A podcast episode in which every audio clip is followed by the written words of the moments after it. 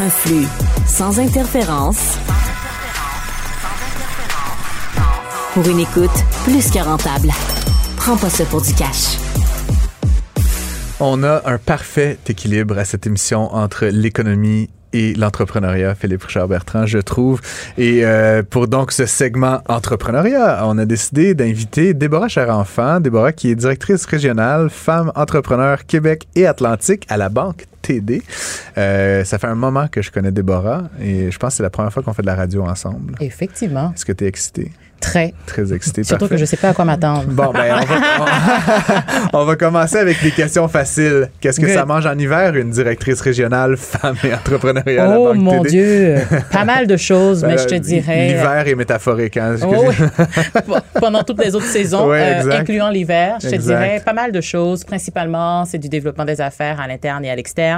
Euh, Philippe devrait savoir un petit peu là-dessus parce qu'on travaille beaucoup à l'externe. Entre autres, une de Ah nos ouais. stratégies qui est d'outiller les, euh, les banquiers et banquières à l'intérieur de la banque. Euh, c'est avec une formation, une accréditation qu'on appelle pour les, mieux les sensibiliser un peu aux obstacles de l'entrepreneuriat féminin pour nous assurer que, comme euh, représentant de la banque, comme À l'intérieur de la banque. Ah ouais. Exactement, parce qu'on est quand même. Ouais, je connais, je connais un peu le produit, comme c'est nous qui l'avons conçu. Tout à fait, exact. Ah oui, OK. Ben, c'est- je veux dire, c'est moi qui ai invité Déborah. Je, je ça, qui est pas- drôle. Je ne connaissais c'est pas cette cliente, affaire. c'est Tu parlais d'équilibre tout à l'heure, donc l'équilibre a plusieurs dimensions, Francis. D'accord. Et donc, euh, vous, vous sensibilisez à l'interne et, à et à l'externe, Définitivement ouais. auprès de nos clientes et de nos prospects pour nous assurer effectivement d'être la meilleure banque pour les femmes entrepreneurs. Donc, on le fait de différentes façons, que ce soit avec des partenariats avec des organisations externes qui travaillent déjà avec les femmes entrepreneurs pour nous assurer vraiment d'être présents sur tout le parcours du démarrage et du développement de leur entreprise. Donc, ça peut représenter de- du soutien au coaching, au mentorat, à la formation et même au financement, bien évidemment, parce oui. qu'on demeure une institution financière. une banque. Euh, donc, et, et donc, tu dis à toutes les étapes, mais là, euh, je, je- je t'ai connu très impliqué dans la communauté des jeunes. Mhm. Puis donc, qui dit jeune, dit communauté, dit beaucoup start-up, évidemment. Euh, Est-ce que ça fait partie de ton. Tu vas me dire oui, là, mais je veux dire, entre, euh, je sais pas, là, les business qui font Exact. 3 milliards, puis la business qui est, c'est un, un PowerPoint, là, que- comment tu répartis ton temps, disons ça comme ça. C'est une là, ouais? très bonne question Ouais. parce que, bien évidemment, à cette époque-là, quand tu m'as connu, j'ai- je garde, euh, j'allais dire un pied, j'ai plutôt envie de dire deux pieds dans cette communauté de start-up, que ce soit en tech, mais euh, vraiment pré-démarrage parce que c'est très proche de moi. J'ai aussi- J'avais aussi lancé une petite entreprise, donc c'est une communauté, un réseau que je détiens encore. Mais c'est vrai que, que la banque, pour fonctionner, pour évoluer, a aussi ses entreprises niveau commercial, donc qui sont dans les chiffres que tu nommais tout à l'heure. Et la part des choses, et heureusement, je ne suis pas seule dans mon rôle. Donc, ça aussi, ça fait en sorte que je puisse partager mon temps entre ce qu'on appelle les petites entreprises et les entreprises beaucoup plus au stade commercial. On est six à travers le pays. Donc, c'est vraiment comme ça qu'on est en mesure d'aller couvrir toutes les étapes, comme je disais, du parcours, mais aussi tous les euh, niveaux d'entreprise, qu'elles soient au stade commercial ou au stade euh, je me rappelais que tu avais créé une entreprise, Atelier Coloré, c'est ça? Exactement. C'était des vêtements, Exactement. essentiellement. Vêtements Puis là, donc maintenant, tu as vendu ton âme et tu es devenue une banquière, c'est ça? Oh, je sais pas si j'ai vendu mon âme. J'ai re- j'ai rejoint l'autre côté de la médaille. On va dire ça comme ça. The Dark Side. Oh, bright The side. Bright Side, excellent. Le côté, en fait, moi, nous, quand on avait été contactés à l'époque, là, là, je parle de Ouais, mon entreprise, Oui. euh, pour partir ce programme-là, on avait trouvé ça vraiment intéressant parce Mm-hmm. que c'est une première là, tu sais, au Canada qu'une banque décide de faire une accréditation pour ses banquiers. Interne. interne parce que les banquiers, euh, faut pas se cacher, les, femmes ont des challenges Hmm. en affaires et en ont, puis je suis pas gêné de le dire, Non, puis je trouve pas ça normal, mais ont plus de challenges qu'un homme va avoir. Tout à fait, Alors, ça fait partie des les banquiers de comprendre cette réalité-là. Nous, à l'interne, c'est un projet qu'on a vraiment tripé, qu'on a réalisé il y a à peu près, je vais dire, deux ans. Là, mais Oh, qui- je- je qui deux ans de pandémie, donc ça Ouais, fait quatre ans. ça. c'est ça, c'est ça. Mais qui était vraiment fantastique. tu sais. Merci, merci. Effectivement, c'est c'est un obstacle qu'on peut nommer, le fait que les femmes ont plus de difficultés d'accès au capital, mais encore plus au capital qui vient des banques. Donc, c'est pourquoi ça rend encore plus ce projet, ce partenariat-là encore plus important en ce sens-là, parce qu'on permet euh, En fait, c'est, c'est- sous prétexte d'être une émission d'économie et de, de gestion, tout ceci est une vaste infopub pour la compagnie à Philippe. J'en C'était parle pas prévu jamais. comme ça. Je- Jamais, genre entre 5 et 10 fois par show. Ah, mais... c'est n'importe quoi. Euh, euh, euh, je sais pas quel âge, et on ne parle jamais de l'âge des femmes, mais, mais Oh! mettons, en 1981, je vais prendre une date comme ça, il y avait 28 des femmes qui étaient des euh, travailleurs autonomes. Euh, 20 ans plus tard, en 2001, il y en avait 32% donc c'est 4% euh, 2021, là, les plus euh, récentes statistiques, 37% Donc on voit quand même une lente progression. Ouais. Et là, je, je regarde les, les, les travailleurs autonomes, parce que, en tout cas, moi, j'ai, je, comment dire, je, je navigue entre le travail autonome et l'entrepreneuriat depuis, depuis le début de ma carrière.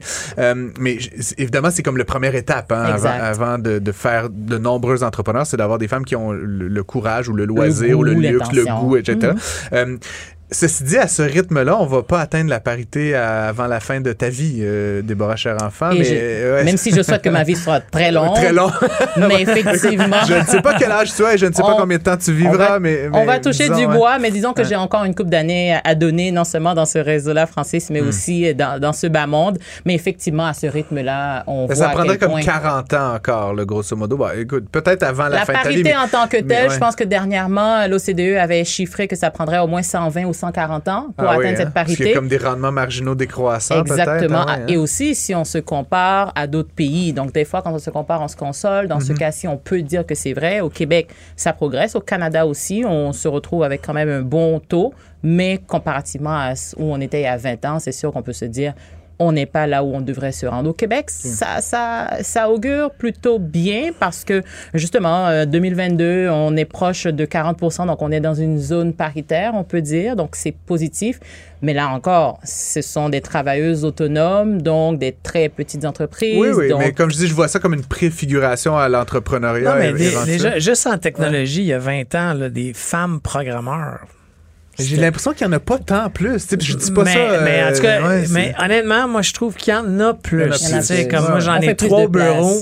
Puis, tu sais, c'est, un, ça amène une saveur, une couleur à un département qui est extraordinaire. à, à ton bureau de ta compagnie, Ouais, t'en as? ouais. hein? non, mais je pense que c'est quelque chose qu'il n'y avait pas il y a 20 ans. Mais tu sais, sur une équipe, là, nous, aujourd'hui, ça représente 30% de notre équipe. Exact. Ce qui est déjà pas pire. Ah, qui, Ouais. qui sont un peu les statistiques euh, euh, globales, j'ai envie de dire, de entre 20 et 30 surtout dans ce métier-là. Mais il y a quand même tellement d'initiatives qui ont été faites dans ce sens-là, dans le monde d'estime, pour encourager les femmes à aller vers ces métiers-là, ces carrières-là, mais aussi au niveau des études. Donc oui, on n'est pas en zone paritaire, particulièrement dans, dans la zone technologique, mais ça avance. Mais c'est une progression lente et c'est là où le bas blesse. Euh, on a accueilli récemment deux experts sur la question du repreneuriat. euh, dont on a fait quasiment toute une émission là-dessus. Euh, j'ai aussi, moi, c'est très personnel, mais j'ai eu la chance de m'entretenir avec euh, Sophie Boyer, qui est la PDG de Hotvic. Je sais pas si tu connais, c'est Oui, des ben, beaux manteaux manteaux. d'hiver. Ouais, vraiment beaux manteaux. Oui. Et j'ai appris de par le fait que ma blonde avait un Hotvic, ce que je, ne portais pas attention à ça. Elle me l'a bien fait savoir. Euh, bref, euh, de manière reprise générale, le repreneuriat reprend, euh, enfin, reprend. Le repreneuriat prend vraiment euh, une importance plus, plus grande dans l'économie Mm-hmm. québécoise. Euh, c'est quoi les particularités de ça côté féminin? Est-ce qu'il est qu'il y en a? Il y en a, je te dirais même de deux côtés. Il y en a parce que c'est une façon, en fait, d'encourager plus de femmes à partir en affaires. Parce que souvent, même si elles ont l'intention, elles passent très peu souvent à l'action. Moins que les hommes. Moins que les hommes, exactement, ouais. Pour toutes sortes de raisons. Aujourd'hui, on pourrait citer l'inflation et les mauvaises conditions, euh, mettons, économiques. Mais de façon générale, le reprenariat, c'est une piste de solution pour encourager plus de femmes à, justement, faire un transfert d'entreprise, une entreprise qui fonctionne, qui a une base de clientèle et qui est probablement en phase croissance. Ça, c'est la première chose. Et l'autre chose aussi, quand on regarde des caractéristiques dites féminines, quand on regarde l'entrepreneuriat, le manque d'estime de soi, le manque de confiance, le manque de réseau, le fait de pouvoir acheter une entreprise qui existe déjà et qui a une base solide, une fondation, ça rassure plusieurs femmes de se dire, bon, mais au moins, je vais pouvoir compter sur non seulement une équipe, mais aussi une, une communauté, un réseau, mais aussi une base de clientèle. Donc, je n'ai pas à partir de zéro. Donc, des deux côtés de la médaille, très rapidement, ce sont des aspects positifs qui, font, qui rendent le reprenariat assez attrayant pour les femmes. Et donc, est-ce qu'on, est-ce qu'on, est-ce, est-ce qu'il y a des mesures euh, financières? Euh, Vous êtes euh, dans une Dans banque? une banque.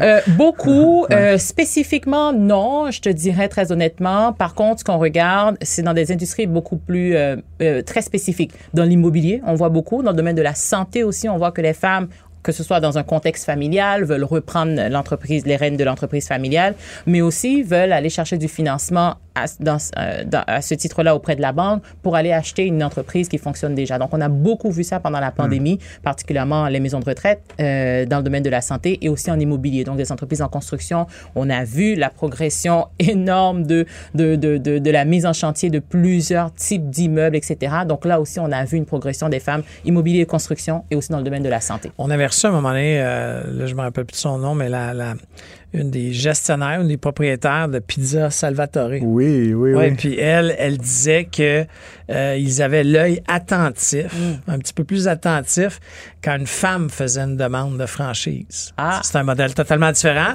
mais ils avaient, ils avaient, Ils regardaient un Ouais, petit ils peu regardaient- plus. Non, mais ben, pas- pas, de, de façon, là, vraiment, eux, ça les intéressait beaucoup parce que euh, les, ce qu'elle semblait dire, c'est que les femmes étaient attirées justement, comme tu viens de dire, par le fait que ça existe. Mm-hmm. Ça existe.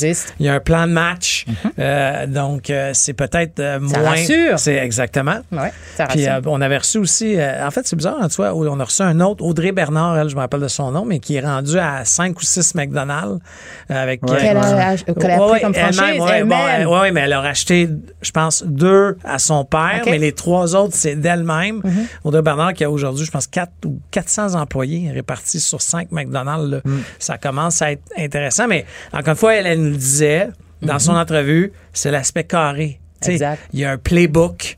Je savais dans quoi je m'embarquais. Puis après ça, j'ai juste. C'est ça. C'est qui Tout est déjà tracé. Donc là, Mais tu penses-tu que c'est un, un, un genre de prérequis? Ben, pas prérequis, mais est-ce que c'est ce que les femmes recherchent, sans généraliser, là?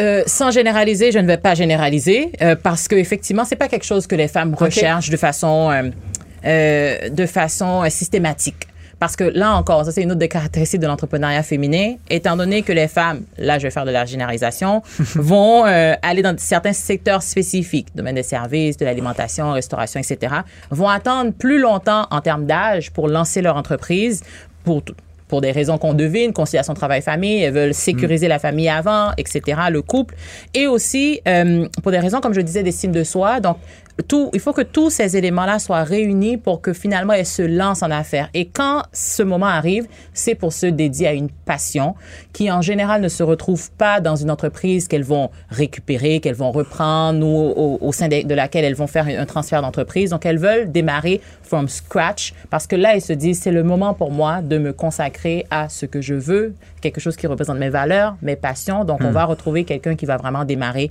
quelque chose qui lui fait plaisir, qu'elle peut contrôler. Donc, c'est pourquoi, encore une fois, on retourne au début, plus de travailleuses autonomes, parce que là, elles ont le contrôle sur la croissance de leur entreprise, ce qu'elles veulent, ce qu'elles ne veulent pas faire. Donc, même si le reprenariat a des incitatifs intéressants pour les femmes, là encore, on risque de retrouver de moins en moins pour les raisons que je viens d'expliquer, parce que euh, naturellement, quand une femme va partir en affaires, elle va regarder tous les aspects, le timing, le financement, est-ce que ça correspond à mes passions et à mon euh, emploi du temps, et euh, bien évidemment, est-ce que c'est quelque chose que je peux, dans lequel je peux traduire mes, mes passions. Intéressant. Euh, on a un autre invité. On va faire la, genre la, la- La liste. retour sur nos invités. Cet été, un autre invité extraordinaire, puis ça me fait un peu une passation vers ma prochaine question euh, qu'on a reçue cet été, c'est Louis-Edgar Jean-François, Ah, que tu connais, oui, que je pense connais. très bien, Déborah. Euh, Louis-Edgar qui est à la tête du groupe 3737. Puis je voulais te poser la question, parce que bon, euh, femme, noire, Mm-hmm. Oui, hein, c'est oui, quand même oui. un autre élément souvent de discrimination. Et on parle d'accès aux capitaux, d'entrepreneuriat. Euh, Est-ce que, je sais pas, via la Banque TD ou toi-même, citoyenne Déborah Cher- Cher-Enfant, Mm-hmm. c'est quoi ta réflexion justement sur cette conjonction, là, si tu veux, entre, entre ces, ces deux éléments-là? Oh, Au-delà de la réflexion française, il y a aussi la réalité, je te Hmm. dirais, c'est que tu l'as très bien nommé, oui, ça rajoute à la discrimination qu'on peut voir dans tous les milieux et particulièrement dans l'accès au capital. Et ça, c'est documenté, c'est recherché, c'est Hmm. publié, même euh, de plus en plus maintenant. Et entre autres, le groupe 3737 contribue à ça. C'est que quand on est une personne racisée, quand on est une femme racisée, on est encore plus loin de ce réseau de soutien naturel de l'entrepreneuriat féminin. Donc, euh, par exemple, l'accès au capital, on le disait de façon générale, c'est plus difficile pour les femmes. Les femmes vont demander moins d'argent aussi. Ça, c'est un autre problème qu'on pourrait peut-être élaborer. Mais pour les femmes racisées, c'est encore plus difficile parce qu'elles ne maîtrisent pas les codes. Soit elles sont nées ailleurs. Moi, dans mon cas, moi, je suis née en Haïti. Ah oui. Ça fait 18 ans que je suis ici. Et euh, donc, il y a, il y a se développer, comprendre les codes euh, ici, comprendre un peu le réseau des banques, comment ça fonctionne ici des banques de la façon occidentale, parce que c'est pas la même façon partout. Et quand on parle de femmes racisées, il faut aussi parler euh, des fois, il faut rajouter aussi les femmes autochtones, donc qui ont aussi des fois d'autres systèmes euh, financiers auxquels elles sont habituées au sein de leur propre communauté. Donc là encore, ça rajoute un peu au, aux, aux, obstacles et c'est une réalité euh, vraiment très, très, très concrète euh, qui est mesurée. Et, tout ça à la TD, là, sans vouloir faire l'infopub de la télé cette ah! fois-ci, mais j'imagine que vous le prenez en compte. Puis je veux dire, je, je, peux pas m'empêcher de te demander la question, euh, euh Déborah, mais, mais tu sais, pour moi, l'archétype du, du, banquier, c'est mm-hmm. un homme blanc de 60, en fait 56 ans, là, mais est-ce que c'est ça à la TD ou vous avez aussi, tu sais, à l'interne, fait des efforts de dotation, de, de, de diversité, justement? Oh, oui. parmi vos rangs pour euh, s'assurer de refléter cette diversité des cibles de financement puis d'encouragement. 100 Puis il y a plusieurs niveaux à ta question. J'ai essayé de répondre à tout, euh, à tous ces niveaux si je me rappelle bien, mais par rapport à oui, c'est ça. Par rapport à la représentation dans les équipes, c'est sûr que oui, la TD, ça fait plusieurs années, euh, même concrètement, ça fait près de 20 ans que la première stratégie en matière de diversité de la TD a vu le jour. Donc c'est quand même une des banques pionnières en la matière, mm-hmm. diversité et inclusion, pas seulement au sein de la communauté qu'elle dessert, mais aussi au sein de ses rangs. Donc oui, en termes de représentation, c'est super important. Par rapport même au visage des banquiers banquières, c'est pourquoi justement on parlait de l'accréditation sur laquelle on a travaillé pour nous assurer d'avoir des femmes, plus de femmes banquières, des hommes banquiers aussi, parce que c'est à deux mmh, euh, qu'on va réussir à, faire bouger l'aiguille, d'une part, mais aussi la Banque TD où il y a ce segment dont je suis responsable pour le Québec, mais aussi euh, depuis trois ans maintenant euh, un segment dédié aux communautés noires, dont l'intersectionnalité aussi est importante. Donc femmes, euh, communauté noire, euh, depuis bien avant ces deux nouveaux segments, il y a eu le, le, segment au sein de la TD LGBTQ2+. Donc ça aussi, ces, éléments-là, on est en mesure d'aller les chercher pour faire euh, valoir un peu les différentes facettes d'identité des clientes euh, et clients qu'on accompagne. Comme ça, on peut vraiment amener toute la banque auprès de En fait, et by the way, la TD a été la première banque aussi à faire un programme pour la communauté LGBT. Oui. je suis plus capable. Il y a, ah, tellement de... E S LGBTQ2+. merci.